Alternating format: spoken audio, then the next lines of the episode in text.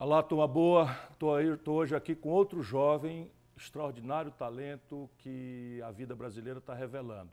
Só por isso, porque a gente tem um momento aí meio depressivo para todo mundo, mas não há razão para isso. O Brasil é um dos países mais pródigos, mais generosos, quando se dá a oportunidade de produzir inteligência sofisticada, qualificação.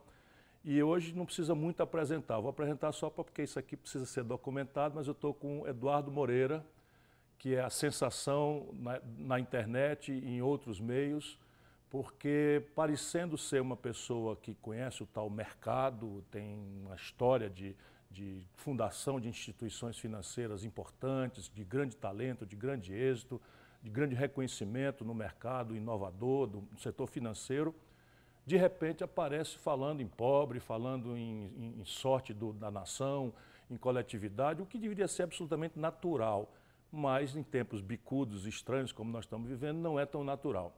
O Eduardo é uma pessoa que tem uma 43 anos de idade apenas, olha, vocês veem o futuro extraordinário que tem pela frente. Mas ele, assim, é o, é o homem de sete instrumentos. O Eduardo é um economista, já foi mencionado por instituições acreditadas como um dos três melhores economistas do Brasil, tem formação no estrangeiro, tem uma experiência prática no mercado, e tem dado aulas e seminários importantes, enfim, é um hit na internet, tem livros publicados e eu vou chamar a atenção de vocês para alguns outros talentos que pouca gente conhece. O Eduardo, por exemplo, é dramaturgo e o Eduardo é um homem que tem uma experiência importante. Vamos começar a entrevista. Eduardo, você como homem do mercado, você que conhece como é que funciona a taxa de juros, produtos, os derivativos, me diga e diga para o nosso telespectador, se assim posso chamar, é possível treinar um cavalo sem maltratar? é possível treinar um cavalo chucro, bonito, valentão e fazê-lo aceitar comando sem maltratar, sem dar chicote, sem bater? É, em primeiro lugar, muito obrigado pelo convite para participar aqui do programa. Tenho uma admiração enorme aí pela sua é história é recíproca. e pela sua uhum. capacidade uhum. é, de diagnosticar os problemas que a gente tem nesse país. E só te contar antes uma história de dois minutos engraçada, né? Esse, toda essa história de internet, etc., começou quando eu escrevi o meu último livro, que era O que os Donos do Escritor, Poder... com vários livros publicados. O, o, penúltimo, né? O último foi agora lançado Desigualdades, mas o penúltimo é O que os Donos do Poder não querem que você saiba. E era um livro que era meio que um choque, um cara do mercado financeiro meio que abrindo essa caixa de Pandora, mostrando né, como é que o mercado financeiro, através da desinformação em massa, fazia o que é, na prática, uma escravidão financeira como uma parte da população brasileira. E aí o livro vai, é lançado, pô, fica em primeiro lugar ali no ranking da Folha de todos os livros do Brasil e me chamam para uma entrevista numa rádio conhecida por ser uma rádio muito conservadora, uma rádio muito de direita. E aí eu me preparo completamente para poder entrar num embate ali entre um pensamento mais progressista, o pensamento do livro, e o pensamento super de direita, o pensamento da rádio uma semana como se eu fosse fazer um vestibular. E aí eu chego lá, pronto, pronto para um debate a, presidencial, candidato à presidência, se tivessem todos ali para debater comigo. E aí quando eu chego, o cara começa a entrevista falando assim, Eduardo, vem cá, como é que se faz essa doma de cavalos? Eu falo, ah, não, não é para isso que eu estudei uma semana, com os dados todos na cabeça. Aí no primeiro desvio, na primeira possibilidade, eu levei a conversa para a questão dos bancos. Não se preocupe que você vai. A gente vai para lá. Você né? vai para lá. E... Mas é porque mas, eu quero. Mas eu... essa questão dos cavalos é, é interessante porque é, isso foi uma técnica desenvolvida por um americano chamado Monty Roberts, uma pessoa que tem um, um, um histórico familiar muito muito rico, assim, né? não necessariamente muito feliz. Foi um cara que até 12 anos de idade teve 72 ossos do corpo quebrados pela violência do pai, que batia muito nele. O pai era domador também de cavalos. E você imagina alguém que trata assim os, o filho né, como trata os cavalos. E ele começou a ter nos cavalos uma fuga dessa violência do pai. Então, o maior tempo que ele podia ficar longe do pai, perto dos cavalos, ele ficava. E começou a notar que os cavalos tinham um tipo de comunicação, uma comunicação muito gestual e silenciosa. É, haja visto que você tem dois tipos de animais, as presas e predadores, né? ou como se chama na linguagem é, é, que estuda isso, que é a etologia, a ciência do comportamento animal, é, the fighting animals and the flying animals, os animais lutadores e os animais voadores. E os animais voadores, aqueles que fogem, eles têm uma linguagem que é uma linguagem muito silenciosa, porque se eles fazem barulho, eles chamam a atenção das presas e as presas vão lá e é, oferecem perigo a eles. Então ele começou a notar essa linguagem gestual e comportamental dos cavalos e falou o seguinte: será que se eu replicar essa linguagem, esse comportamento, eu vou ser aceito? E aí fez isso e viu que ele era aceito como membro do grupo e conseguiu transformar aquele processo de doma, que demorava quatro, seis semanas com muita violência, em algo que ele conseguia fazer a primeira pessoa montar no cavalo sem usar violência nenhuma em menos de meia hora. Isso foi absolutamente revolucionário. E, alegoricamente, isso trouxe também uma mensagem de que a comunicação sem violência, uma comunicação baseada na confiança, uma comunicação baseada é, na empatia, ou seja, na compreensão da dor do outro. A palavra empatia, empatia vem do grego, empates, dentro do sofrimento, patis quer dizer sofrimento, né? Ela é muito mais poderosa do que aquela que é a, a, a da agressão. E, e, vamos lembrar que a agressão não necessariamente ela é física, né? Quando você humilha alguém, quando você coage alguém a fazer alguma coisa, você também está fazendo agressão. Então isso foi muito revolucionário e hoje ele é uma pessoa que viaja o mundo demonstrando essa doma sem violência, mas muito como uma metáfora né, para as relações entre é, é é, companheiro e companheira, uhum. entre patrão é, e, e, empregado. Uma nação em convulsão, Isso. entrega à radicalização, extremismos. Perfeito. E... Eu estou apresentando, Eduardo, e isso aqui não é uma brincadeira. Eu daqui a pouco nós vamos entrar para discutir aquilo que é talvez a grande questão no Brasil, que é entender por que, que esse país tão extraordinário passa esse perrengue, essa tragédia coletiva tão grave. Mas é muito importante que a gente conheça o homem que está aqui. Ele tem um livro sobre como tratar cavalos e treiná-los sem violência. E esse livro teve um sucesso tal que ele recebeu da Rainha da Inglaterra, lá na Inglaterra, no Palácio da Rainha, uma das grandes comendas inglesas para figuras extraordinárias do mundo e eu estou só ainda apresentando. Então tá bom, não vamos mais falar de cavalo, você já me botou aí quase do lado da turma da Jovem Pan, você não falou por aí. Então eu vou falar de coisa séria.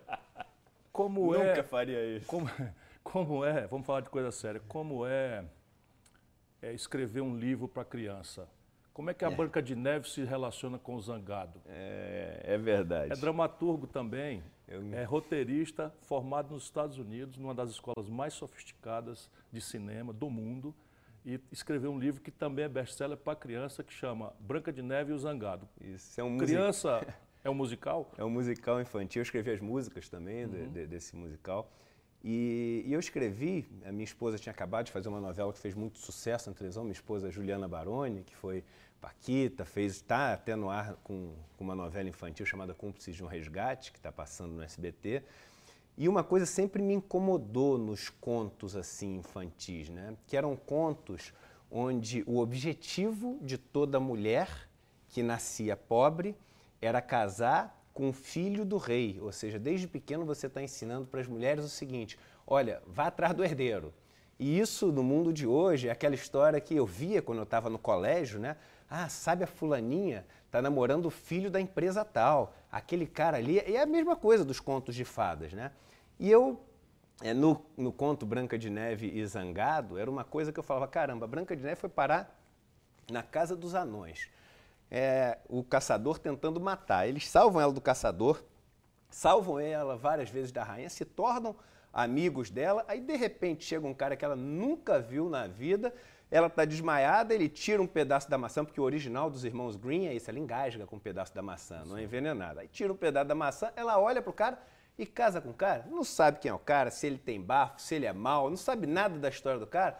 Eu falei, não, vou fazer uma outra peça. E aí resolvi fazer a peça, era com um anão só, até porque no elenco só tinha uma pessoa para poder fazer o papel do anão, que era o Giovanni, que faz Cúmplice de um Resgate, um ator excepcional. E eu falei, tem que ser o Zangado. Por quê? Porque os outros ficaram pô, de saco cheio do Zangado, do mau humor dele, foram, foi todo mundo embora, ninguém aguentou o mau humor dele. E aí quando a Branca de Neve chega, ela começa a quebrar esse mau humor dele com toda a, a, aquela leveza dela, com toda aquela simpatia dela, e ele salva ela com essa coragem toda que o, que o Zangado tem. E eles vão se tornando melhores amigos.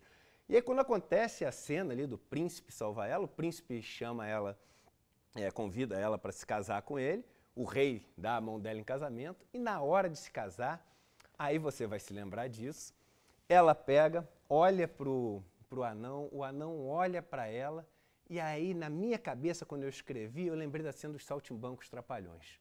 Quando o Didi, que salva a Lucinha Lins de tudo, etc., no final ela se casa com o filho do barão lá, porque ele é mais rico, né? E fica o Didi chorando.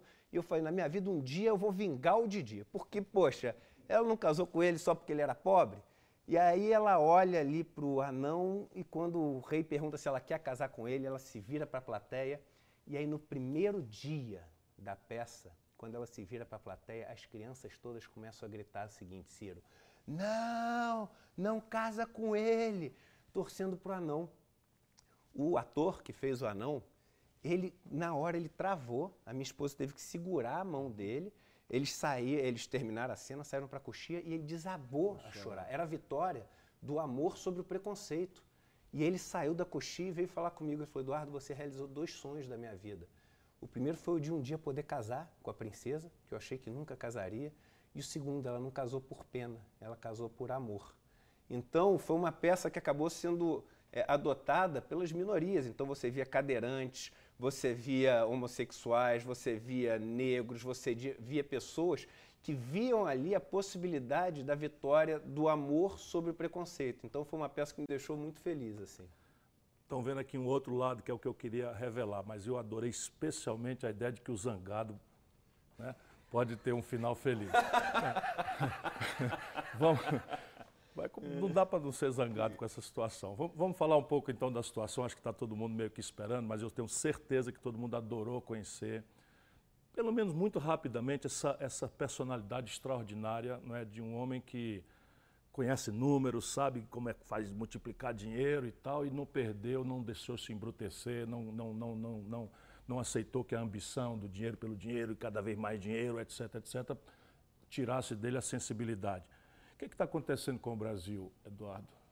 Eu acho que o processo que está acontecendo com, com o Brasil, Ciro, é o, a gente está vendo os reflexos de ser é, a sociedade mais desigual do mundo. Tá? Alguns estudos mostram o Brasil como o país que mais concentra renda entre o 1% mais rico do mundo. Vamos lembrar que a gente está falando de renda e não de riqueza, fluxo é, e não estoque. E o que, que acontece quando. Explica isso, porque é. o esforço desse programa também é tentar fazer com que o máximo de gente entenda essas coisas, que inclusive Legal. desenvolveram uma linguagem meio à parte, se você é repara é bem, né? É você tem uma virtude adicional que você é capaz de fazer os, os, os, o que parece complicado, sim. Porque, na verdade, eu acho que é de propósito. Com certeza. É para a turma pensar que isso é uma ciência e que com só certeza. poucos podem falar dela é. e tal. Vamos conversar aqui com o povão Todo mesmo. Você sabe que a informação uhum. liberta, o isso. Então, liberta. Né? A renda e riqueza é fluxo, estoque... Vamos lá. Renda é aquilo que você recebe em troca do que você oferece todo ano. Ou seja, normalmente a gente oferece trabalho, a gente pode oferecer também alguma coisa que a gente tenha, né? Uhum. E em troca disso, a gente recebe uhum. um direito à riqueza, que é o dinheiro que a gente Sim. tem. O dinheiro, isso é já um conceito super importante. O dinheiro, aquele papel, aquilo em tese não vale nada, né? Se você, alguma pessoa ainda tem dúvida, eu falo assim, fica trancado dentro de um cofre com um milhão de reais um mês e vê se você consegue sair vivo, né? O dinheiro, o papel, ele é um direito à riqueza. Ele é o que fica no meio, no fluxo ali da história que, aliás, fluxo, né, que caminha só pelas estradas permitidas, que são os bancos e corretores, pelo sistema financeiro. Então, o sistema financeiro são as estradas por onde as riquezas fluem através de um carro chamado dinheiro. É mais ou menos assim que funciona. Mas a gente vive de riqueza. O que é riqueza? É a madeira que está aqui debaixo do nosso pé, a água que a gente está bebendo, é a energia que está sendo utilizada para iluminar essa sala, é o algodão que está na sua camisa. Isso é a riqueza. Isso, no final das contas, é o que as pessoas precisam ter para poder sobreviver. Por definição, toda sociedade, toda comunidade consome riqueza para poder sobreviver. Então, o tempo ele faz a riqueza se esvair. Se você for no Egito hoje em dia, não sobrou nada, porque o tempo fez toda a riqueza que existia lá deixar de existir e nada mais foi gerado. Né? E todo ano as pessoas, por conta disso, todas as sociedades, elas têm que correr atrás de gerar nova riqueza. Então, a economia é um balanço entre a nova riqueza que é gerada, a riqueza que é consumida para as pessoas poderem sobreviver e isso que sobra, que é o estoque de riqueza, como isso é distribuído entre as pessoas. E aí eu uso sempre a metáfora do parquinho de areia. Né? Então a gente vive num parquinho de areia, onde a areia é a riqueza que tem para ser distribuída, Todo ano a gente joga mais um pouquinho de areia no parque, que é o PIB que todo país gera, a geração de riqueza do país. Cai um pouco de areia para fora do parque com as pessoas brincando, que é a riqueza consumida. E aquilo ali é o que as pessoas têm que distribuir. E aí já vem um conceito simples, que é o seguinte: todas as vezes que você olhar para esse parquinho e tiver um monte de areia, você pode ter certeza que em algum lugar tem que ter o quê para fazer o monte? Um buraco. Não tem como. Uhum. Não tem como. E aí vão tentar usar milhões de teorias e etc., sempre baseadas no dinheiro, porque aí confunde. E por que, que confunde? É porque o dinheiro é algo potencialmente infinito. Você pode botar 500 casas da moeda imprimindo dinheiro, que não vai acabar nunca. Até tem uma teoria moderna chamada Modern Money Theory, que se baseia muito nessa questão de produzir é, dinheiro para você poder resolver todos os problemas. A moeda fiduciária, né? quem tem a sua própria casa da moeda não vai ter problema nunca. E isso, para mim, é outro sintoma de como os economistas se afastaram do verdadeiro processo econômico. Olha que engraçado, os economistas se afastaram do processo econômico. Economia vem de oikos gnomos, que é a gestão do lar. A gente tem economistas que são grandes teóricos, muito sabidos, leram muitos livros, mas de gestão do lar, ou seja, de como dividir essa areia para todo mundo brincar, eles não conhecem, eles nunca experimentaram, nunca viveram. E aí uma coisa que é muito prejudicial para mim é que a maior parte dos economistas que estão mais próximos do processo de gestão política são cada vez mais ligados ao sistema financeiro. Vem de bancos, vem de corretoras, vem de consultorias para o mercado financeiro. E quando você, eu passei 20 anos no mercado financeiro, as pessoas do mercado financeiro, elas não têm ideia de como se produz riqueza. Eu brinco que eles não sabem se o alface dá na terra ou na prateleira do supermercado. E qual o problema que você tem quando você faz isso? Que aí, se é uma equação entre produzir riqueza e você gastar riqueza, que é o que faz o seu estoque de riqueza, esses caras não sabem produzir riqueza, nada, não tem nem ideia. Qual a única maneira que eles têm de controlar a equação para sobrar riqueza para todo mundo? É diminuir custo é diminuir o gasto de riqueza. Não é à toa que todo economista, quando ele entra ou para fazer um turnaround de uma empresa, ou quando ele entra para o governo, etc., ele sempre vem com a mesma forma: corte de custo. Porque ele não sabe o outro lado. Uhum. Ele não tem noção do outro lado. Então, deixa eu te chamar de volta. É, eu estava te perguntando o que está acontecendo Isso. com o Brasil e você me disse uma frase que talvez seja a chave de inteligência da, da, da, mudança que o Brasil precisa. Você, a primeira frase foi: o Brasil é a economia piormente distribuída do mundo. Isso. Vai daí. E vamos lá.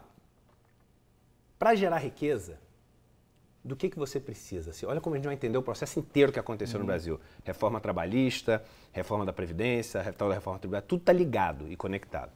Para você gerar riqueza, você precisa satisfazer uma condição Sempre. Nenhum economista vai te falar o contrário. Que é o seguinte: investir. Não existe crescimento, que é o grande problema do Brasil, sem investimento. É impossível. E aí, para quem está nos assistindo entender, vamos supor que você vai plantar um milho. Para plantar um milho, você precisa pegar uma, um grão de milho ali, botar numa terra, jogar água e esperar aquilo crescer. Então, você abre mão de uma semente, você abre mão de um pedacinho de terra que está usado, abre mão de uma quantidade de água que você tem e abre mão do seu trabalho, que também é uma riqueza.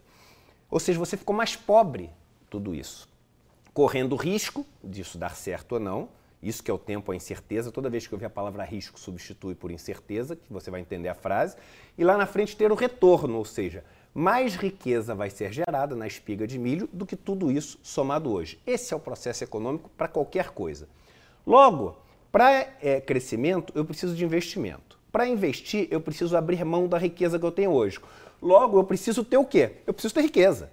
Se eu não tenho riqueza hoje, eu não tenho capacidade de investimento. E normalmente esse investimento, ou ele pode vir da iniciativa privada, ou seja, do que as pessoas têm acumulado de riqueza, ou pode vir como um investimento em nome de todos, que é o investimento público. O Estado nada mais é do que a pessoa jurídica do grupo, da nação apesar da gente ter perdido muito esse nosso conceito de nação, né? Eu sempre digo que quando você está andando na rua, tem uma pessoa ali deitada, morrendo de fome, com o filho dela doente, tossindo, de três anos de idade, e você não se sensibiliza, você não tem mais conceito de nação. Não existe mais grupo, né? Que é muito um problema que a gente tem hoje em dia. O que, que acontece com o Brasil? e com a maior parte dos países capitalistas que vivem uma situação parecida com a do Brasil, aqueles chamados em desenvolvimento. O poder público cresceu e se endividou muito. E aí já começa o primeiro problema. Se endividou como?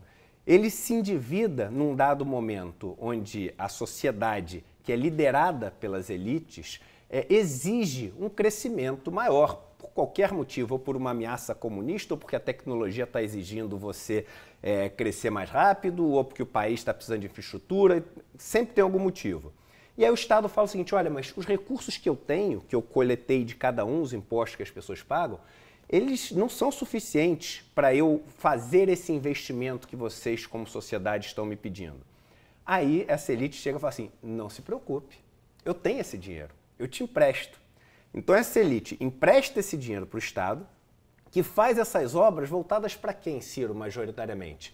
Para a elite. elite. Então a, a estrada asfaltada vai até o bairro nobre. A luz elétrica vai até o lugar onde estão as fábricas das pessoas mais ricas.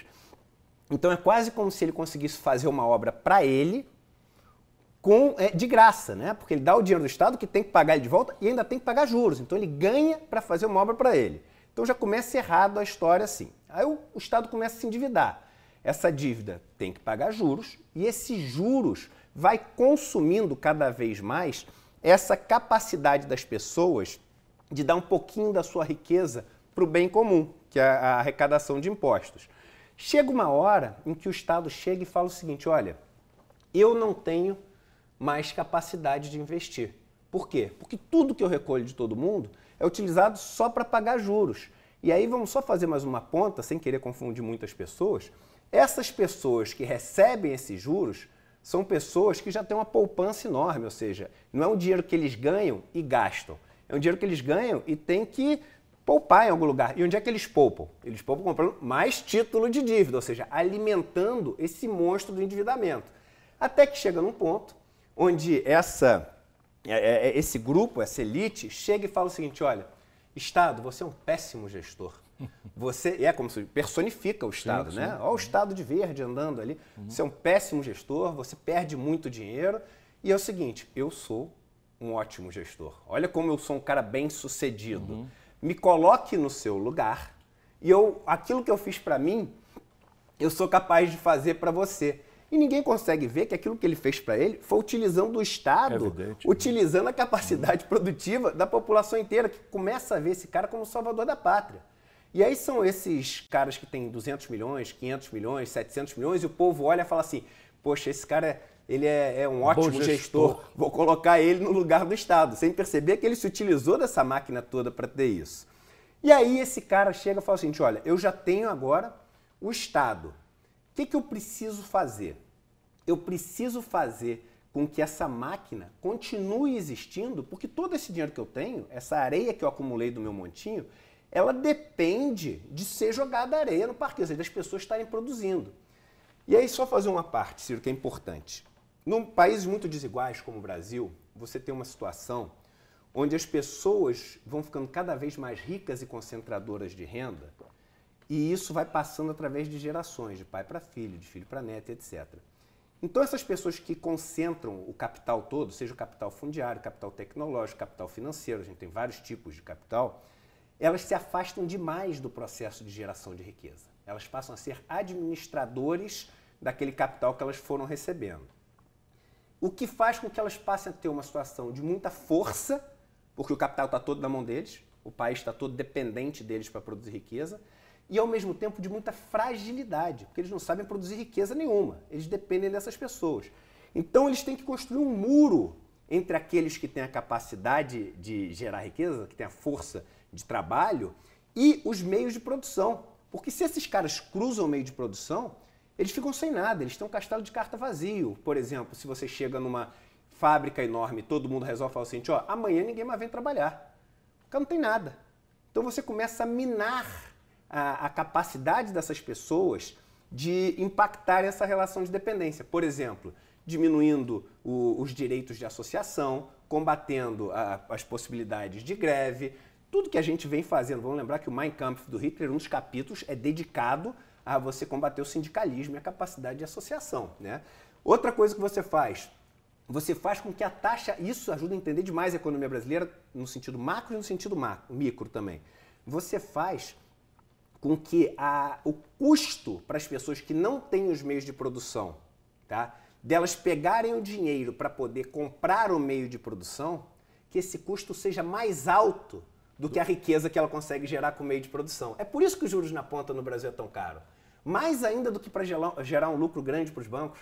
Porque vamos supor, eu não tenho terra, mas eu sei plantar, eu sei colher, eu sei tudo o que se precisa para fazer com essa terra. Se eu consigo comprar essa terra e pagar com meio por cento ao ano e a riqueza que eu gero nessa terra é de 10% ao ano, eu compro essa terra e aí devagarzinho aquele fazendeiro vai perder o empregado dele e eu vou virar dono do meu negócio. Só que no Brasil, quando você tem a taxa na ponta de 200, 300, 400%, quem consegue gerar riqueza acima de 200, 300, 400%, Ciro? É, deixa eu só traduzir. É assim, quando a taxa de juro que o governo paga por um papel, que aí eu não sou economista, Isso, lá, eu posso falar. Ótimo. Quando a taxa de juro que o governo paga por um papel é maior do que o lucro ou a renda da economia real, a economia para. Simples assim, porque se você tem dinheiro, para que, que você vai correr, ralar, correr, acordar cedo, brigar com o fiscal, etc, etc, para ter no fim um lucro menor do que você teria se botasse seu dinheiro para render no banco. Mas pior, quando você não tem dinheiro, que é a regra, isso, é a regra do Brasil, se você tomar dinheiro emprestado, vai botar no negócio e o lucro não dá para pagar o juro do banco. Perfeito. E isso talvez explique, em resumo, aquilo que brilhantemente o Eduardo está falando. E funciona para país também. É evidente que funciona para país. Porque o Japão tem mais de 200% de dívida PIB. Como é que pode? Uhum. Porque vê quanto o Japão paga na, na dívida dele. Paga vamos, menos. Vamos traduzir que... isso para o povo brasileiro. É, qual é um, um padrão razoável na experiência internacional histórica e na experiência internacional contemporânea, qual é a taxa de juros na ponta que funciona? Olha, os países que são chamados países desenvolvidos, eles sempre têm aquela regrinha de mais ou menos é, buscar um crescimento que seja entre 2% e 3% ao ano. ao ano, ter uma taxa de juros praticada que seja também a taxa básica de juros ali entre 1% e 3%, né? e ter uma inflação que seja também entre 1% e 3%. Parece que é tudo meio que igual, mas não é, porque é esse diferencial que é a taxa de juro real do país que você vai controlando para poder direcionar é assim o seu país na China um comunista? Na China comunista, não. Mas que, na China comunista você tem hoje em dia uma taxa de crescimento acima de 6%.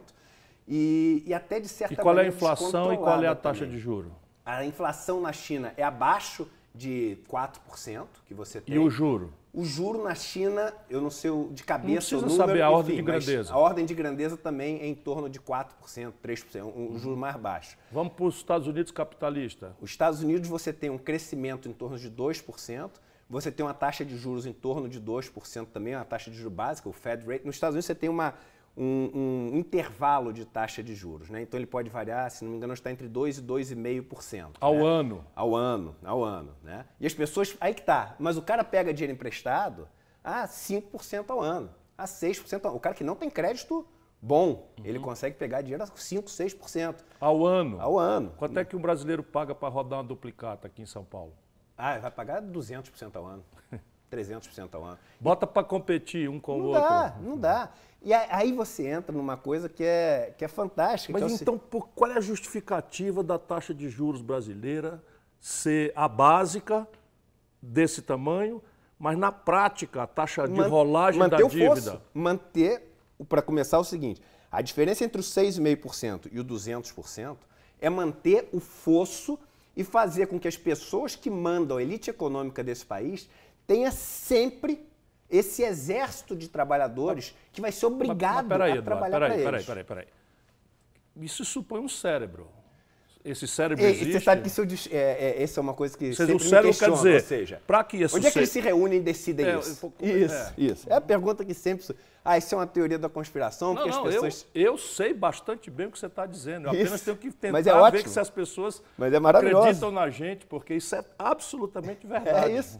Mas isso é o seguinte, é, é, ele é um sistema e, e de certa forma, o, uma sociedade ela funciona quase como um organismo vivo. E o ah, organismo vivo que vai se movendo para aquilo que defende. Isso, e o é, organismo tem é o cérebro. isso aí. E o cérebro é essa elite que a gente tem no país que concentra os bens de capital. Agora vamos. Uh, os bens Mas de capital. Vamos lá, isso é um exercício. Os meios de produção. Vamos, vamos raciocinar na ponta mesmo. Tá.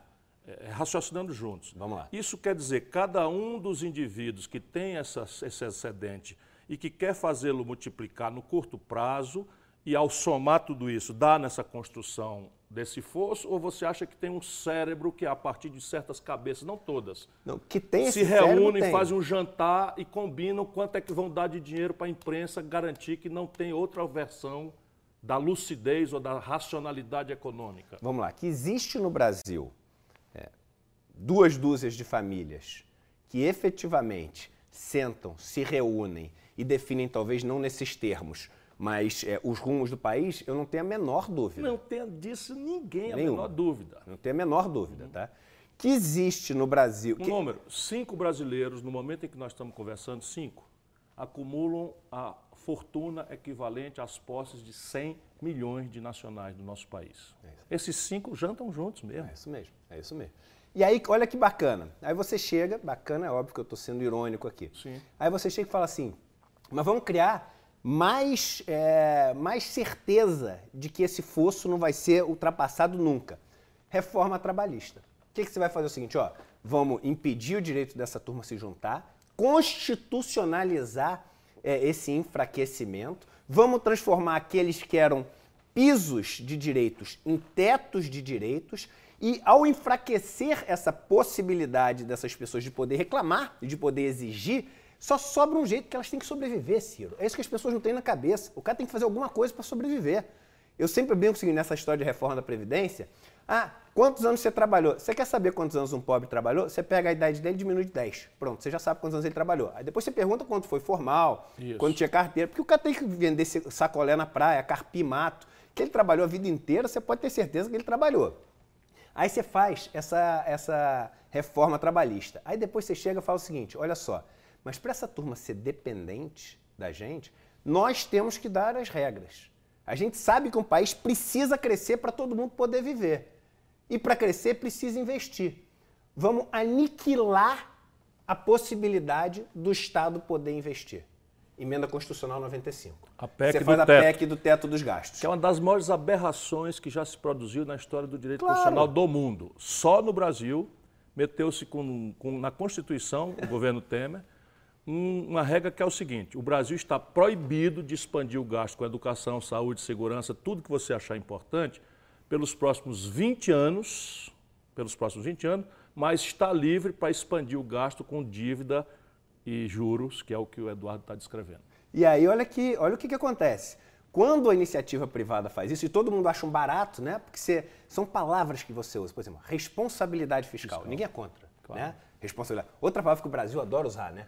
Novo. Novo. Né? É. Quando você quer enganar o pessoal, você usa novo. Nova política. nova previdência, nova política, é. o Estado novo. É. Tudo que você usar novo, você pode ter certeza que você está é, querendo. Quando você vê essa história de novo aí, não que eu seja um velho assim, então, mas é bom desconfiar. Porque Tem... novo, há novos e novos. Né? É, isso aí.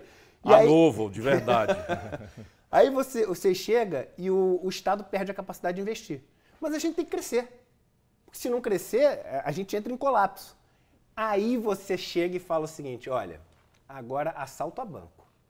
Eu sou assaltante a banco, consegui colocar vocês de refém, então tá uma nação inteira de joelhos para essa meia dúzia de famílias que a gente falou, que são as únicas que têm a chave do nosso cofre.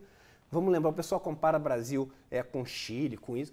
Não existe um país para comparar como o Brasil. O baú de tesouro que a gente está sentado, tem, a gente tem petróleo, a gente tem minério, a gente tem é, água, madeira, terra. tem água potável, tem costa pesqueira, tem água, é, terra cultivável, tem tudo. É o maior baú de riqueza do mundo. Só que meia dúzia tem a chave.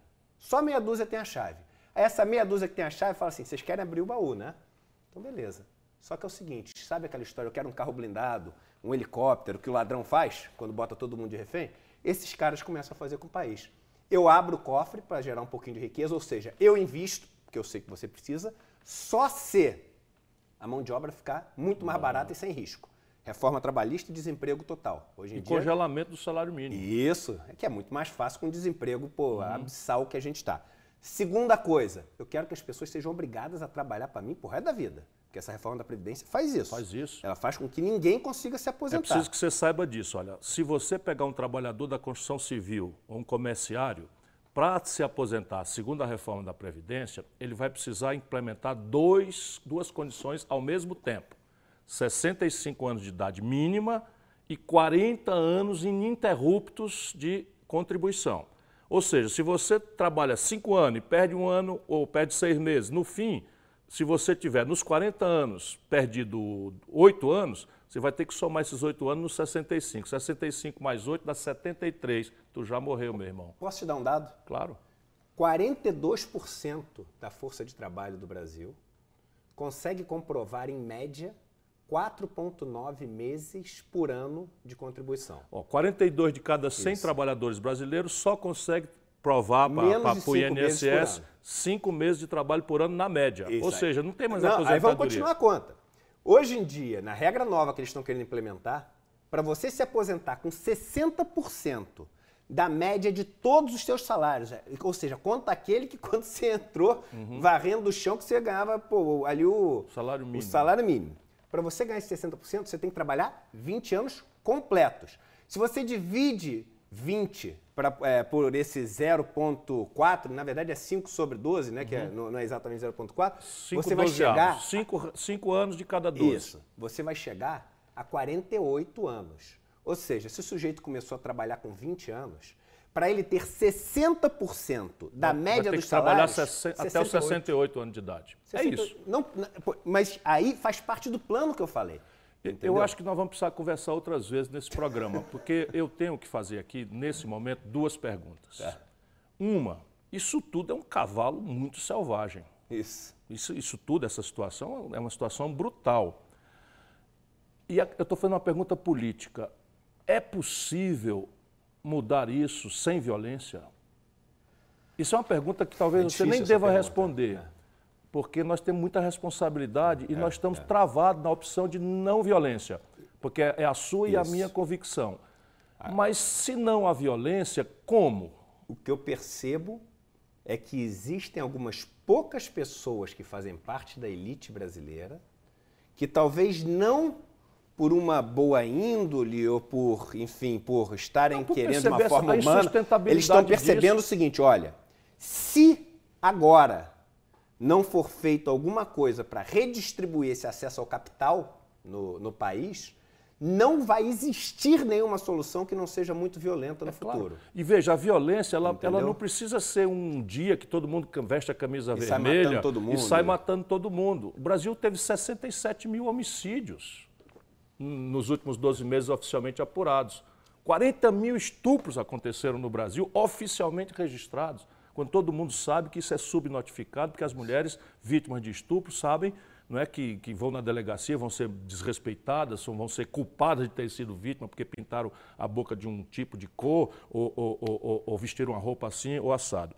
A segunda pergunta, para a gente dar uma, uma respirada, né, é assim: como foi a tua epifania? Né? Porque você, apesar de ter, sido, de ter tido um caminho acadêmico, não é? que talvez já explique muita coisa, mas você está numa atitude muito, muito nobre.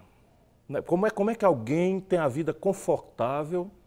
Porque esse é um ambiente também dos melhores restaurantes, das melhores companhias, do risco zero, porque pode comprar carro blindado, pode passar os períodos de férias, ou fora, fim de semana, ou pode ir para Miami, morar Isso. fora nesse país vulgar que, que, que o Brasil está uhum. transformando. Como foi a tua epifania? Que dia, que horas, o que, que aconteceu? Se isso não invadir a sua. Não. Mas essa conversa aqui é uma conversa para revelar as pessoas, para que o Brasil volte a acreditar que nós temos gente, nós temos liderança, nós temos capacidade de pensar rebelde de forma rebelde, apesar de tudo que tem de hostilidade. Eu acho que tem dois momentos. assim. Eu tenho uma origem muito conservadora, de família conservadora, Zona Sul do Rio, etc., que ainda é. é ele formou-se em engenharia. É Na PUC do Rio. No PUC do mas... Rio. Mas é interessante, é um engenheiro e, é, e é uma volta à melhor tradição. Os melhores formuladores da vida brasileira, ainda que conservadores, são engenheiros, não são economistas, é, originalmente. É, e, e, aí tem, acho que, dois pontos. Né? Primeiro, na faculdade de engenharia, teve um período onde meu pai passou por um momento difícil financeiro e eu tive que pagar minha faculdade. Eu consegui bolsa de 90%, por crédito educativo de 90% para pagar depois da faculdade e precisava pagar os outros 10%. É, apliquei para uma bolsa de iniciação científica, talvez hoje não conseguisse, né, com os novos cortes da educação, mas na época eu consegui. E aquela que eu fui escolhida era para trabalhar dentro das comunidades carentes, das favelas do Rio de Janeiro durante dois anos. Que idade anos. você tinha? Eu tinha 19 anos. 19 anos. E, e aquilo foi para mim o, o Siddhartha cruzar os, os muros do, do você, reino. Você foi trabalhar numa favela e começou não, a ver várias, várias favelas. Rio das Pedras, Rocinha, Vidigal, Bispo, o Complexo Sumaré, São Carlos, as principais do Rio, Macacos. E aí eu, eu fui apresentado ao mundo que eu não sabia que existia. Porque até de vez em quando as pessoas ali da, da, do nosso grupo social mais privilegiado vai ali na, na Páscoa, na quadra da associação, Aí dá uma mega enfeitada na quadra, o cara se veste de coelhinho da Páscoa e dá ovo de chocolate desconhece a favela. Mas não, passei dois anos vendo o surgimento da Polícia Mineira, que depois virou milícia. Eu via é, o crime de uma forma organizada, policiando a favela inteira. Eu vi crianças de 3, 4 anos brincando no meio de vala de esgoto, uma jogando esgoto na outra. As mães saindo de dentro de casa chorando, machucadas. E, e aquilo que foi um que choque para mim, isso? né? O que é que você tem com isso? No momento, é, só incomodou demais, mas eu fiquei perdido. Mas descreve esse incômodo, é importante. É, é, é, é conhecer o novo e você, você fala sentiu de remorso, caramba. Você achou que de alguma forma era culpado daquilo? Ou é só Eu não solidariedade conseguia- eu não cristã? eu acho que talvez mais uma solidariedade cristã, Cristã. e um... Mas levou para casa, não se livrou É, disso. Olha que engraçado, é, isso que a gente está conversando agora. Há pouco tempo atrás eu ouvi uma frase muito bacana, né? Que a gente tem uma mania de querer definir as coisas, né? E a palavra definir... eu- já tô eu aqui isso, enchendo o querendo saco. definir. Não, mas é legal, mas isso é, é o porque que é uma eu quero? provocação O que eu quero é importante. tirar a alma para que haja, Isso. para- que a gente, porque eu acredito que discurso no Brasil está vencido. Concordo. Sabe o que vai funcionar no Brasil é exemplo, na minha opinião. Não adianta falar em, em corrupção, moralidade, solidariedade, se não tiver exemplo. Então, Perfeito. eu estou te explorando, estou até invadindo, mas assim, se tu te incomoda, a gente corta. Pelo contrário, né? eu- mas por eu que- fico por que que uma muito pessoa feliz de ter que- essa Por que, chance. que uma pessoa que tem tudo na vida para não se meter na vida dos outros, e tudo bem, dá a tua esmola, faz, o, faz uma caridade, vai fortalece uma ONG, não. Tu virou Não. um cara que está formulando, Mas pensando no país, falando nos pobres. Mas ali o negócio só me têm que incomodou. saber Ciro. como é que foi. Ali me incomodou e o negócio definir, dar fim, né? Ali acho que não, não te- não teve um fim, uma conclusão, teve um começo de Foi um uma incômodo. semente que, que, É, uma semente. Eu gosto sempre que de usar entrou na tua alma ali e começou a, a germinar. Mas o meu objetivo para orgulhar minha família era ser rico, Rico, no mercado financeiro e isso. mostrar que eu podia ser o filho entre os amigos de todos os pais que ia ser o melhor troféu na prateleira. Ia ser o cara que ia ganhar mais dinheiro. E foi. E, Muito e, cedo. e acabei sendo cedo um cara que dei, dei muito certo desse lado. Eu posso dizer que você fundou três bancos? Dois. Dois. É. O outro era uma corretora? Não, um ou outro foi sócio, mas não fundei. Ah, tá. É, isso. E, e aí o que, que aconteceu? A vida. Algum deles quebrou, precisou de socorro do Não. governo federal? Nunca, nunca. Mas, aliás, uma- um dado interessante, né? Rico no Brasil não se preocupa com é, multa de impostos, com casos na justiça que podem é, tomar todo o dinheiro dele. Ele não se preocupa, porque ele sabe que a gente vive num país que é capitalista para os ganhos, mas é socialista para as perdas. Eu, no mercado financeiro, eu vivi a vida inteira ouvindo. Eu duvido que alguém do mercado financeiro venha aqui e tenha coragem de falar isso, tá? Eu fui ministro da Fazenda. Eu vou te falar. Eu nunca vi alguém no mercado financeiro ver que foi pego no flagra e ter que pagar uma multa enorme, uma dívida enorme, falar, vamos pagar. É sempre assim, espera, daqui a pouco vem um refis novo, a gente É paga.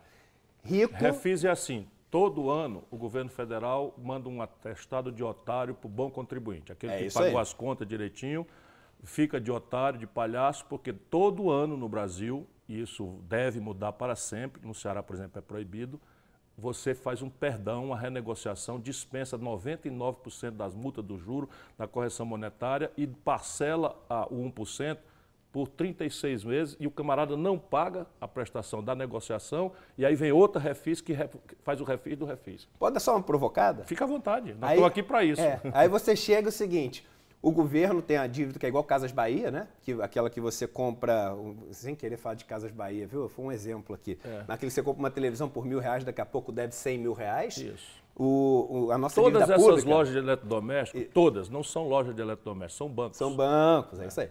Mas o Estado é isso, ele pegou uma dívida lá atrás de mil, pagou 10 mil e deve 100 mil. Aí você vem falar o seguinte, pô, vamos sentar, ver o que, que o Estado deve, ver para quem deve e se precisar algum pedaço dessa dívida renegociar, que em algum momento se renegocia. O cara fala assim, caloteiro. É. Aí eu chego e falo assim, agora, você deve para o Estado, esse mesmo cara que chama o Estado de caloteiro, ele deve para o Estado, ele fala assim, Estado, vem cá, pô, vamos renegociar essa minha dívida aí com, com o Refis, e ele não é caloteiro? É, não, Só para você ver com dois pesos, duas medidas. Uhum. Mas tudo bem. Mas aí voltando para a Epifânia. Epifânia. Isso. Aí eu entrei no mercado e aconteceu esse lance dos cavalos. E esse lance dos cavalos, que eu sofri um acidente muito sério, quase perdi os movimentos do corpo, descobri essa doma de cavalos sem violência. Isso me fez viajar para os Estados Unidos, de conhecer isso, você receber a condecoração da rainha e começar a viajar o Brasil dando muito palestras. E aí eu comecei a conhecer o Brasil, comecei a conversar com gente, comecei a conversar com o povo do cavalo, que é um pessoal que é bruto, que muitas vezes é pobre, o cara na ponta que lida assim. E aí esse negócio me jogou para um outro lado, fora da bolha do mercado financeiro. E cada vez mais é, sendo empático a essas pessoas. Né? Vivemos num país com políticos que querem ser simpáticos, que chefes de empresa querem ser simpáticos. E se você pegar o prefixo sim no grego, ele vem de ao lado. É aquele que o cara está no maior problema, o maior perrengue, você chega do lado e fala assim, pô, cara, tamo junto, vou te ajudar. O empático é aquele que chega e fala assim, cara, eu sei o que tu está passando, é dentro da dor. Uhum. Então a gente não tem chefe empático. A gente tem pouquíssimos políticos empáticos. E aí eu falei o seguinte, caramba, eu estou sentindo a dor dos casos, o negócio é mais sério. E aí aconteceu um evento, que foi há uns dois anos atrás, por isso há dois anos atrás, um, meio que um cavalo de pau na minha vida. Eu fui fazer uma cirurgia que era uma cirurgia boba, assim, e quase morri. Teve um erro médico na cirurgia. E eu tive seis tromboses, uma delas necrosou, virou uma úlcera. Eu perdi 12 quilos em uma semana, sentia a maior dor que eu acho que o ser humano pode sentir, osso quebrado de soco na parede, 40 miligramas de morfina de, de 4 em 4 horas, pânico, pânico, mas eu estava no Sírio Libanês. E eu estava com três médicos, É um dos melhores hospitais do mundo, do mundo, aqui em São Paulo. É, ar-condicionado, TV de plasma, cama que reclina, tudo aquele equipamento para proteger minha dor. E no meio desse período, liga um rapaz que trabalha comigo lá em casa e fala o seguinte, Eduardo, olha só, eu sei que você está passando essa dificuldade enorme, mas eu só estou te ligando porque aconteceu uma emergência, eu acho que minha filha está com apendicite de 12 anos, eu vou correr para levar ela para o hospital. E aí no dia seguinte, eu ali no hospital, liguei para ele e falei, e aí, como é que está a sua filha? Ele falou, não, não, não foi atendida ainda não. Eu falei, mas como assim? Ela não estava ontem no desespero de dor? Eu falei, é. Eu falei, mas vocês voltaram para casa? Eu falei, não, estou sentado ainda. Ele estava sentado naquela cadeira azul de plástico do hospital público, público. passou a noite inteira, com a filha dele na maca sem ser dor atendida. de apendicite Que é uma dor. É. Segundo dia, nada. Terceiro dia, nada. Ela foi atendida no quarto dia. E eu, no meio daquele sofrimento, eu acho que o sofrimento ele cumpre um papel importante do ser humano, de, de fazer ele pensar e repensar coisas que ele não faria numa situação comum. Eu comecei a pensar, e te juro por Deus, Ciro, eu comecei a falar, por que, que eu tenho direito a isso tudo e ele não tem? Falei, pô, esse cara trabalha mais do que eu. E eu trabalho pra caramba, mas ele acorda mais cedo que eu, vai dormir mais tarde, tem mais filhos do que eu, filhos do trabalho, tem mais até responsabilidades que eu, porque tem que cuidar desses filhos todos. Aí eu falei assim, quem que está pagando isso aqui que eu tenho? E aí quando eu fiz essa pergunta, eu falei, é verdade, eu não estou pagando um centavo. Eu falei, quem está pagando é meu plano de saúde. Aí eu falei, mas quem paga o meu plano de saúde? Eu falei, quem paga o meu plano de saúde é a minha empresa. Aí eu falei, mas será que é a minha empresa que paga mesmo ou será que ela põe isso como um dos custos dela para calcular o valor do produto dela, ter uma margem de lucro e quem paga isso é o meu cliente? Foi verdade, quem paga isso é meu cliente. Seguindo o dinheiro do começo ao fim. Follow the money, como uhum. dizia o jornalista do Watergate lá nos Estados Unidos. E aí quando eu falei, quem paga isso é meu cliente. Só que quem era um dos meus clientes, Ciro?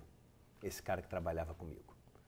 Quando eu fiz o caminho, na hora me deu ao mesmo tempo uma facada e um momento meio que de tudo começou a ficar claro eu falei, caraca, eu como classe não permito que aquele que sustenta toda essa minha proteção e luxo tenha um mínimo de dignidade assegurada a ele. Perdão. E aí passei o resto do período no hospital, os outros 15 dias que eu passei, com o celular na mão, fazendo o caminho do dinheiro em tudo, saindo dos livros, saindo das frases feitas que eu via no banco, saindo das respostas da faculdade que eu tinha que dar para tirar 10 na prova. Eu resolvi, na base, entender o caminho da riqueza, do dinheiro em tudo, na saúde, na educação, nos tributos, e comecei a estudar igual um louco. E ali eu falei: existe uma máquina de desigualdade e o Estado é uma lavanderia de dinheiro dos pobres para os mais ricos no país. E ali foi a epifânia. Ali que eu falei o seguinte: eu nunca mais vou contribuir para isso, porque eu sou um dos culpados. No sentido de sim, sim, sim. classe, não eu, o Eduardo. Eu ouvi uma frase maravilhosa outro dia que é o seguinte: você não tem culpa, mas você é culpado. Sim. E uhum. É engraçada a frase, é, né? Mas... Quer dizer que você não está exercitando aquilo porque quer que aquilo aconteça. Mas, mas quando você descobre. Se, se omitir, é, tal. E eu resolvi me, me colocar. Isso, isso é chave. E aí, esse momento da nossa conversa dá um nozinho na garganta. Dá. Comove, mas isso é um exercício extraordinário para um povo que está deprimido como o nosso. É, a depressão, a tristeza, o desencanto, a descrença não, não foram a resposta sobre você. Você resolveu transformar essa, eh, nós chamamos de epifania, de epifânia e tal, eh, você resolveu transformar isso num gesto de militância. Esse é o exemplo que eu acho. É, é, enfim, mas não sou eu que, que tenho que falar aqui, mas eu estou querendo tirar, e acho que estou conseguindo brilhantemente, mas não é por minha causa, é porque você permitiu né, que o brasileiro visse o que nós precisamos ver. Né? A gente viu nas meninas do futebol, a gente perde, mas foi brigando, foi lutando e tal. Então, e eu, eu vou parar de falar. Vamos consertar o Brasil daqui nesses últimos minutos que nós temos de conversa? Vamos, Vamos consertar o Brasil. A dificuldade política meio que está descrita na nossa conversa toda. Você foi extremamente sensível de entender a fronteira da violência como linguagem para instrumentalizar a revolta contra esse estado de coisas, mas nós conseguimos afirmar de que é possível, é possível ainda, pelo teu exemplo, né, de muita gente que está militando, transformando a depressão em revolta e a revolta em militância, em esperança, vamos consertar o Brasil. Vamos, vamos lá. No, no limite, o que, é que o Brasil precisa ter e como chegar de hoje até lá? Se o Brasil Aliás, tem saída? Mínimo, tem, tem saída. Começa, eu acho que por uma reforma tributária bem feita. Isso é a conversa dos conservadores. Todos os conservadores falam, parece que é consenso. Nunca ouvi nenhuma pessoa no Brasil dizer eu sou contra a reforma tributária. O sistema está muito bom, deixa assim. Ver qual reforma tributária que cada um quer, né? Por favor, então, fique à vontade. Né, eu acho que no Brasil a gente tem uma regressividade. Você até fez um post na, na, na, nas suas redes sociais, acho que semana passada, nessa última pesquisa que saiu no Brasil, que mostra mais uma vez né, a pirâmide invertida. O que, que é regressividade? Tem, né? Regressividade é a seguinte: no Brasil, principalmente a classe média baixa, ela e os mais pobres também, eles pagam um, uma carga tributária em relação àquilo que eles ganham de dinheiro muito maior do que as pessoas mais ricas. Por quê? Porque você tem basicamente três tipos de impostos: imposto sobre bens e serviços, que é aquele imposto sobre tudo que você gasta na vida. Você tem impostos sobre patrimônio, que é o estoque de riqueza que você acumulou. Por exemplo, no Brasil você tem IPTU, IPVA, que é o que a casa que você tem, o ITR, que é um escândalo no Brasil. Imposto territorial dizer, rural. Isso é, é, o imposto que você é, paga é, por ser proprietário de um sítio, de uma chácara, de uma fazenda e tal. Por que, que é um escândalo? Porque no Brasil a arrecadação total, um dos países com maior extensão territorial do mundo, de ITR, quanto você acha que é? Diz você. Um bilhão. Um bi. Por ano. Não. é, é, isso é uma palhaçada. É, quanto São Paulo arrecada de IPTU? O, eu sei o que o é total de IPTU no Brasil são quase 20 bi. Ou né? seja, nós arrecadamos nas casas da classe média é. 20 bi e na propriedade rural total um bi por um bi. Você sabe que eu tenho uma proposta para isso. Gostaria até de, de falar, falando em termos vai mais falando, genéricos. Vai falando. A proposta é a, a seguinte. Gente, depois de examinar com tal brilho, é, você, nós deprimimos o nosso, nosso espectador. A grande questão agora é se vamos consertar o Brasil. Mas, mas é isso que eu te falo. Fica à vontade. A notícia no final é maravilhosa. Por exemplo, ITR. Você pega no Brasil. É, de novo, você... o imposto territorial rural é o que o fazendeiro isso. paga para ter tenho, propriedade. Eu tenho perto de São Paulo um sítio com 120 mil metros quadrados. Uhum. Ou seja, são cinco alqueires, tá? eu pago por ano 250 reais. 250 reais. Por ano, tá? Uhum. De ITR nessa terra. Então é o seguinte, você pega esse negócio, e obviamente que eu vou falar em termos genéricos, eu sei que não se faz política assim, mas para você que está nos assistindo entender, você pega e multiplica por 20, tá? Uhum. Só que aí você vai multiplicar por 20 e vai fazer o seguinte, tudo que esteja dentro da terra, primeiro, que seja reserva legal, Tira. você exclui. Tudo que seja dentro dessa terra que você tem, é, que tem produção, você pode abater o ITR do imposto que o cara paga na produção. Na produção. Então é um imposto que ele passa a pegar só, só sobre, a terra, terra improdutiva ou degradada ou etc. Toda essa arrecadação vai para quê? Para financiar o pequeno agricultor ou para assentar as outras famílias. Você usa esse dinheiro para aquilo que destrava um dos baús de riqueza que a gente tem no Brasil. As é boas é práticas internacionais acham isso uma aberração, uma ideia doida do coisa, ou é assim que todo é que mundo faz? Como é que a Noruega saiu do país mais pobre do norte da Europa e em 100 anos virou o país número um de DH do mundo? Foi fazendo um pacto entre a classe trabalhadora, os sindicatos, os pequenos e os médios agricultores rurais. Então nós vamos lá, nós falamos de uma reforma tributária, você deu Isso. um exemplo aí de um ITR mais progressivo, extremamente imaginoso, se você me permitir, está incorporado, porque eu não ando falando nisso, mas é fato. O né? que mais? Outra coisa, você, as pessoas mais ricas do Brasil, elas pagam um imposto que é muito menor do que no resto do mundo, porque você tem uma isenção de dividendos e tem a figura do juro sobre capital próprio no Brasil. São duas aberrações. No mundo tinham quatro países que não pagavam dividendos: Eslováquia, México, Estônia e Brasil. Eslováquia e México passaram a pagar, e o Brasil e Estônia são os únicos que pagam. A minha turma boa toda já sabe disso. Então, aí o que, que você tem? Ah, uma bitributação, etc. Eu falo o seguinte, vamos pegar então qual o total de imposto que o acionista paga. Somar o que está dentro da empresa com o que está fora. No Brasil, isso fica abaixo de 30%. Por quê? Porque ele vai falar, não, é 34% na pior das hipóteses lá, que o cara paga de RPJ. Só que não, porque você tem a figura do juro sobre capital próprio, que em cima do capital que a empresa tem, ela aplica a taxa de juros de longo prazo e esse valor, que é como se ela tivesse pego esse dinheiro emprestado, ela pode deduzir do lucro dela, distribuir e pagar. Vamos lá, isso 15%. é outra aberração que você tirou da cartola dessa pessoa rebelde ou isso corresponde às melhores aí, práticas internacionais? Totalmente melhores práticas. Aí você vê o seguinte: todo Brasil, mundo faz. Todo mundo. A carga total dá menos de 30% no Brasil. Uhum. Quanto é que é dos Estados Unidos, que a gente é fã é. dos Estados Unidos agora? 57%.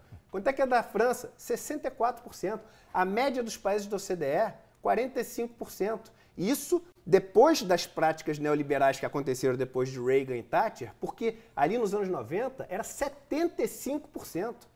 Não existe um país no mundo, Ciro, que tenha vindo de um país extremamente pobre para uma nação soberana, rica, desenvolvida, começando o processo falando o seguinte, ó, vamos começar para ser um, um, país desenvolvido? Vamos. Qual a primeira medida? Vamos matar bandido. Não existe. Um exemplo na história. Uhum. Como é que todos eles começaram? Universalidade do ensino, universalidade da saúde, é, redistribuição de renda e buscar o pleno emprego. Todos eles. Uhum. É tão simples. Aí volta para o parquinho de areia. É derrubar os montes que ficam muito altos para todo mundo então, é poder brincar. Então, o Brasil tem jeito, nós estamos começando a dar um jeito. A primeira pista é uma reforma tributária, cobrando mais de quem pode pagar mais, pagando menos de quem pode pagar menos. E aí, que mais? redistribuir o acesso ao capital. E aí, quando eu digo capital, Capital fundiário. A gente tem que ter uma reforma agrária porque é um desperdício no Brasil ter tanta terra. Eu fui, você sabe que eu estou num programa ao longo desse ano de morar em comunidades que escuta, são extremamente escuta pobres. Escuta isso aqui. Esse cara é diferente. Olha aqui. Eu, eu, resolvi conhecer a pobreza, resolvi tentar ser minimamente empático. E por que eu digo minimamente? Porque eu nunca vou conseguir sentir na pele a dor que é ser negro num país racista como o Brasil. Eu nunca vou conseguir é, saber na pele os traumas que um trabalhador rural que vive sendo explorado desde os seis anos de idade tem. Mas eu acho que eu posso minimamente entender a dor deles fazendo mais do que visitar. Então eu tenho ido morar em comunidades extremamente pobres do Brasil, e eu passo às vezes quase um mês, passo algumas semanas dormindo, trabalhando, é, conversando com eles. E quando você tipo olha. O quê? Tipo é, acampamentos de trabalhadores sem terra, Aonde? tipo no Paraná, no Nordeste. Acabei de voltar do sertão do Ceará para conhecer. E eu nem soube. É, porque senão você podia é, querer é, aliviar a minha lógico, vida um pouco. Lógico, eu queria lógico, sentir ali a dor do negócio. E estou indo agora é, conhecer um presídio, passar uma semana, passando o dia inteiro dentro do presídio. Estou indo numa comunidade indígena muito pobre. Estou indo morar numa aldeia quilombola durante quase um mês Tua também. Tua família topa isso sem problema? Não, minha família uhum. não gosta nada disso. Assim, uhum. assim eu digo mais dos meus pais, não, irmãos. Eu mesmo senti uma dor é. aqui, porque você ir passar um tempo num presídio. É, é. E é óbvio que eu tudo isso eu tento eu controlar, eu é. tento controlar os riscos, mas Sim. eu sei. Agora, eu vou te falar, nas comunidades rurais pobres que eu morei, sabe quantas casas pichadas tem? Nenhuma. Nenhuma. É claro. Sabe quantas casas com tranca tem? É tudo tramela. Uhum. E aí você vê o seguinte, as crianças brincando na rua assim, existe uma fartura de alimento. E eles, não existe aquela história de você entrar na casa e o cara não te oferecer um lugar para dormir, nem que todo mundo tenha que ir para outro quarto. A terra faz da gente é humano. Brasileiro. Isso é o povo brasileiro. Ser humano vem de humus. Humus é terra. Então, a gente está fazendo o seguinte, a gente está é, querendo ter uma sociedade mais dessa urbana, é, áspera, ríspida, em detrimento dessa comunidade humana em contato com a terra. Vamos resolver o problema do Brasil. Não, de novo, eu não quero mais me emocionar. Né? Então, começa com um sistema de impostos que a base nossa Perfeito. permite. Né, Redistribui você... esse acesso. Aí a segunda coisa é redistribuir o acesso ao capital. Ao capital. Capital terra, você já pontuou. Que capital mais... tecnológico, máquinas, porque tem o que tem de gente no Brasil. Que, Como é que faz isso? Quem lidera? Programa o mercado? De, programa de, não, o mercado... O os bancos e corretores, dificilmente. Quem Mas você tem fazer? que usar bancos públicos e BNDES. Isso o que é? Financiar o acesso a máquinas? Financiar o acesso a máquinas. Importá-las ou produzi-las? Preferencialmente produzir aqui no Brasil. Uhum. Vamos entender o seguinte, aquele negócio de riqueza que a gente falou. Por exemplo, se a gente pega e tem uma dívida externa, toda a nossa dívida externa e zero de dívida interna, tá? Uhum. Toda a riqueza que a gente gera aqui vai para onde? Para o estrangeiro. A gente tem uma dívida interna enorme, é um caos, mas pelo menos está circulando aqui dentro o negócio. Uhum. Depois a gente faz uma reforma tributária e redistribui. Tá. Mesma coisa com máquinas. Tudo que a gente puder fazer aqui dentro. E aí a gente tem que sair um pouco daquele paradigma, ah, porque o Brasil vai ter que crescer 7%. Às vezes, se a gente crescer 2% redistribuindo, a gente vai viver numa sociedade tão melhor para todo mundo. Então tem que sair dessa a armadilha do tripé econômico, que o tripé que não tem como funcionar. Como é que a gente vai ter câmbio flutuante, meta de inflação e responsabilidade fiscal, se para ter responsabilidade fiscal com esses juros enormes, a gente não pode gastar nada. Se a gente não gasta nada e tem um país com a menor, uma das menores produtividades do mundo, a gente não consegue investir. Se a gente não consegue investir, o cara chega e fala o seguinte: eu só te empresto dinheiro se você botar os juros lá em cima. Aí a gente põe os juros lá em cima para manter a inflação. Aí aquele primeiro parte do tripé, um de desmonta novo, o outro. Desmonta, não tem como. Claro. Não e, tem como. E, e o nosso povo tem direito a querer um modo moderno de vida que é referido cada vez mais a uma coisa que a gente não sabe produzir, gerando um desequilíbrio na conta em dólar que vai fazer o dólar Exato. subir loucamente. É, e aí, que a puxa gente... a inflação, que puxa o juro, que destrói a questão fiscal. Isto é uma loucura absurda. É, é maluquice, é maluquice, Eduardo, entendeu? É, eu tenho um compromisso com os, com os companheiros e aí eu queria um compromisso público. Você volta a conversar conosco. Quantas aí nós vamos pegar quiser. daí. Tá nós vamos pegar daí, vamos dizer, capítulo 2. Mas antes fala assim para mim, é, você acha que seu filho, pouco importa, com essa lucidez que você tem, e nós já fomos no fundo da nossa alma de uhum. frequentar até a descrença e depois, mas você acredita que seu filho vai viver num Brasil melhor? Ou você acha eu que. Eu acho que meu filho. Só para o neto? Eu acho que meu filho ele vai viver uma vida inteira vendo o pai dele lutar por um Brasil melhor. Eu não, não, sei é, se não é só vai, isso que interessa? Eu não sei se ele vai viver num, num país melhor, porque assim, eu acho que cada vez mais eu vejo que a gente está menos no controle das coisas do que a gente imagina. A gente só tem como controlar a nossa intenção. Enfio dizia o seguinte numa poesia, num trecho de uma poesia dele: Se não houver frutos, valeu a beleza, beleza das, das flores. flores. Se não houver flores, valeu a sombra das folhas. Das folhas. Mas se não houver folhas, valeu a intenção da semente. Então a única coisa que eu tenho como controlar é a intenção da semente. E eu tenho certeza, não só para o meu filho, porque outro dia para três meninos de rua que iam fazer um assalto, eu entrei no meio do assalto e pedi para a menina ir embora e pedi para os três meninos conversarem comigo. Minha esposa, você podia ser morto, não sei o quê, e sentei para conversar com os três. E ouvi a história dos três e pedi para eles, por favor, para eles não fazerem aquele assalto e que em troca eu dedicaria a minha vida até o último segundo de vida para fazer o mundo deles melhor, que eles não precisassem com aquela idade fazer aqueles assaltos. Então, não só pelos meus filhos, mas por todas as pessoas que eu tenho conhecido, Eu prometo a intenção, eu prometo a luta. Eu não tenho como prometer um país melhor, porque aí eu preciso da intenção de todo mundo junto. Eu já não devia dizer mais nada, mas eu tenho que agradecer, mas eu posso terminar dizendo assim: e tu, meu irmão, está fazendo tua parte? Abraço para todos. Um abraço.